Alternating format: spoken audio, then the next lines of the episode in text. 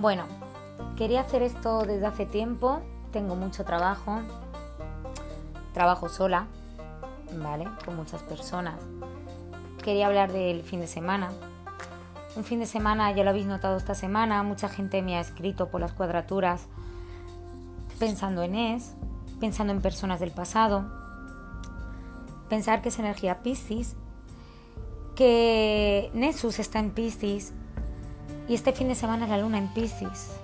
Todo es pisciano este mes. Estamos como en la mar, buscando algo, buscando en ese horizonte y no encontramos. Por eso digo que sigamos la intuición.